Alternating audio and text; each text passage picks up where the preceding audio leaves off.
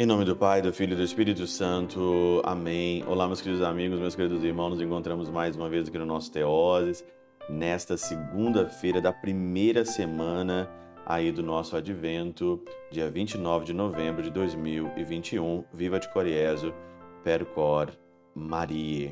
Gostaria de agradecer todas as pessoas que contribuíram, que ajudaram Teoses, que estão participando aí do curso de Santa Teresinha e agora o novo curso da Tibieza. Muito obrigado, que Deus recompense vocês já nessa vida e com a vida eterna. Deus lhes pague. O evangelho desse, dessa segunda-feira, da primeira semana do Advento, é Mateus capítulo 8, versículo de 5 a 11.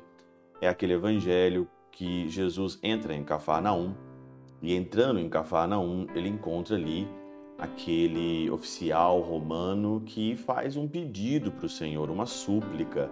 Senhor, o meu empregado está de cama lá em casa, sofrendo terrivelmente com uma paralisia. Jesus então respondeu: Vou curá-lo. Mas aí o oficial, no versículo 8, né, vai dizer claramente, Mateus 8,8: Senhor, eu não sou digno que entreis em minha casa. Dize-me uma só palavra e eu serei salvo eu e minha casa, né? Seremos então aí salvos pela tua palavra, né? Nada mais do que isso. Dois comentários me chamaram muito a atenção nessa segunda-feira aqui na Catena Áurea. Santo Agostinho, né, nos seus sermões, né, no sermão 62, 1, ele comenta assim essa passagem: considerando-se como indigno mostrou-se digno. Então o centurião, ele primeiramente ele se mostrou indigno, não, não entre na minha casa. Então ele fazendo esse gesto, ele já se torna digno. Não de que entrasse o Cristo Verbo de Deus entre as paredes de sua casa, mas em seu coração. As paredes da casa aqui é o coração. Nós não estamos falando aqui é, de nada fora dessa realidade mística. Então eu não sou digno que entreis em minha casa, no meu coração. O Verbo, o Verbo de Deus. Nós estamos no Natal, nós estamos nesse tempo bonito. Então, o Verbo de Deus, eu não sou digno. E não teria dito isso com tanta fé e humildade se já não estivesse levando em seu coração aquele que temia que entrasse em sua casa.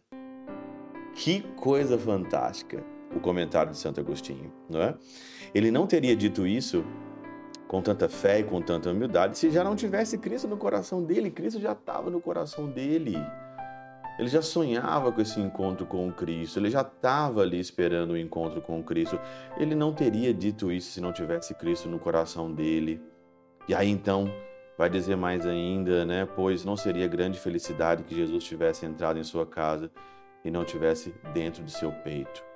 Uma coisa é Jesus entrar na sua casa lá, outra coisa é Jesus entrar no teu peito, entrar aqui dentro do seu coração. Nesse Natal, nesse tempo do advento, Jesus Cristo tem que entrar dentro do teu peito. Misticamente falando, por teto, entende-se o corpo que cobre a alma e que encerra em si a liberdade da inteligência com a visão celeste. Mas Deus não se desdenha de habitar a carne, nem de entrar no teto de nosso corpo. É lógico que ele entra pela Eucaristia no teto do nosso corpo, na nossa vida, ele entra aqui dentro de cada um de nós, mas nós estamos falando aqui da alma que encerra em si a liberdade da inteligência com a visão celeste, com a visão beatífica que nós esperamos tanto. Jesus ele não volta mais na humildade de Belém, lá na humilde gruta, mas ele virá com poder e glória, ou você vai se encontrar com ele depois da morte. Senhor, não sou digno, né, que entreis em minha morada. Todos os dias nós dizemos isso na missa, mas dizei uma palavra e serei salvo. Será que Jesus quando a gente diz isso na missa, será que realmente está no nosso coração? Será que está realmente aqui dentro do nosso coração, dentro do nosso peito? Ele está realmente aqui? É a pergunta que fica para nós hoje. Jesus, ele entra nas paredes, mas será que ele tem acesso exclusivo e direto ao nosso coração? Pela intercessão de São Chabel de Mangluf, São Padre Pio de Peltrautina, Santa Teresinha do Menino Jesus e o doce coração de Maria, Deus Todo-Poderoso vos abençoe. Pai, Filho e Espírito Santo, desça sobre vós e convosco permaneça para sempre. Amém.